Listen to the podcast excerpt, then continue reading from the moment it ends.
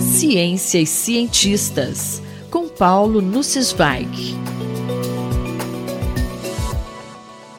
Professor, que cientista teve sua história contada recentemente em um filme? Caro Júlio, caras e caros ouvintes. Como alertei desde as primeiras edições da coluna Ciência e Cientistas, ao falar da trajetória de cientistas, tento evitar cair no que o professor Guido Beck chamava o histórico erro do culto à personalidade. Na coluna de hoje, isso será particularmente difícil. Finalmente, decidi falar sobre Maria Skłodowska, uma pessoa especialmente inspiradora sobre quem há muita informação disponível em diversas excelentes biografias e artigos históricos. A minha principal fonte foi o capítulo escrito pela minha amiga, professora Renata Zucanovic Funchal, para o livro Mulheres na Física, editado pela Sociedade Brasileira de Física. Em abril, vi o filme Radioactive, contando a história de Marie Curie. Gostei do filme e recomendo assistir. Maria Skłodowska, nascida em 7 de novembro de 1867 em Varsóvia, enfrentou e superou várias barreiras como mulher, como cientista e como estrangeira que adotou a França como seu lar. Seu pai e sua mãe eram professores, a mãe de Maria morreu de tuberculose quando ela ainda era criança, assim como uma irmã mais velha tinha morrido de tifo. O pai de Maria valorizava todo tipo de conhecimento e teve forte influência sobre a filha, que desde pequena se destacava nos estudos. Impossibilitada de ter acesso à educação superior na Polônia sob ocupação russa, Maria mudou-se para a França, ingressando como estudante na Sorbonne e vivendo dificuldades financeiras num pequeno aposento em Paris. Embora no início percebesse que seus colegas franceses tinham mais conhecimentos de matemática e física do que ela, com muito esforço e teimosia, ela se formou em primeiro lugar na turma. Em 1894, um físico polonês lhe apresentou Pierre Curie, que ele acreditava poder ajudar Marie a obter espaço de laboratório para realizar suas pesquisas. Aos poucos, seus interesses científicos e pessoais foram se aproximando, e eles se tornaram colaboradores e posteriormente se casaram. A descoberta por Henri Becquerel, em 1896, da emissão espontânea por sais de urânio de raios que se pareciam com os raios X intrigou Marie, que decidiu se dedicar ao seu estudo. Ela demonstrou que a energia emitida era proporcional à quantidade de urânio contida no material e postulou que seria uma propriedade atômica.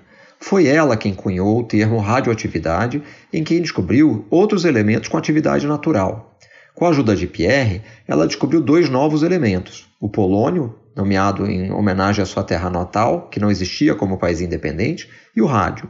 Com poucos recursos, ela e Pierre precisaram realizar um trabalho hercúleo para separar 0,1 grama de cloreto de rádio puro a partir de uma tonelada de PET blenda, uraninita. Em 1903, Marie Curie se tornou a primeira mulher na Europa com o título de doutorado. Marie Curie obteve reconhecimento imediato por suas descobertas? A descoberta da radioatividade rendeu o Prêmio Nobel de Física de 1903 a Becquerel, Pierre e Marie Curie.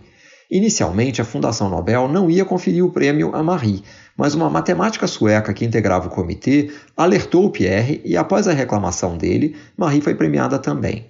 Pierre morreu tragicamente, atropelado por uma carruagem em 1906. No obituário publicado no New York Times, Pierre foi tratado como descobridor do rádio, contando com a ajuda da esposa. Em 1911, Marie enfrentou uma campanha moralista e xenófoba contra ela em função de um caso que teve com Paul Langevin. Naquele mesmo ano, ela recebeu sozinha o Prêmio Nobel de Química pela descoberta do rádio e do polônio. É a única pessoa a ter recebido dois prêmios Nobel em áreas científicas diferentes. Marie Curie faleceu aos 66 anos, vítima de anemia aplástica, que certamente pode ser atribuída à sua exposição a radiações ionizantes mas não é claro que isso se deva apenas ao rádio. Durante a Primeira Grande Guerra, juntamente com sua filha Irene, laureada com o Prêmio Nobel em 1935, um ano após a morte da mãe, ela levou equipamentos de raio-x aos campos de batalha para cuidar dos soldados franceses.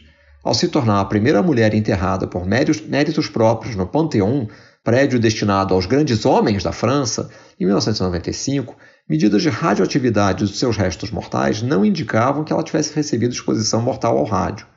Exemplo de talento, de superação, de desprendimento e atuação humanitária, de empoderamento feminino, é difícil evitar o culto à personalidade de Maria Skłodowska. Paulo Sensweig falou comigo, Júlio Bernardes, para a Rádio USP. Ciência e cientistas, com Paulo Nussweig.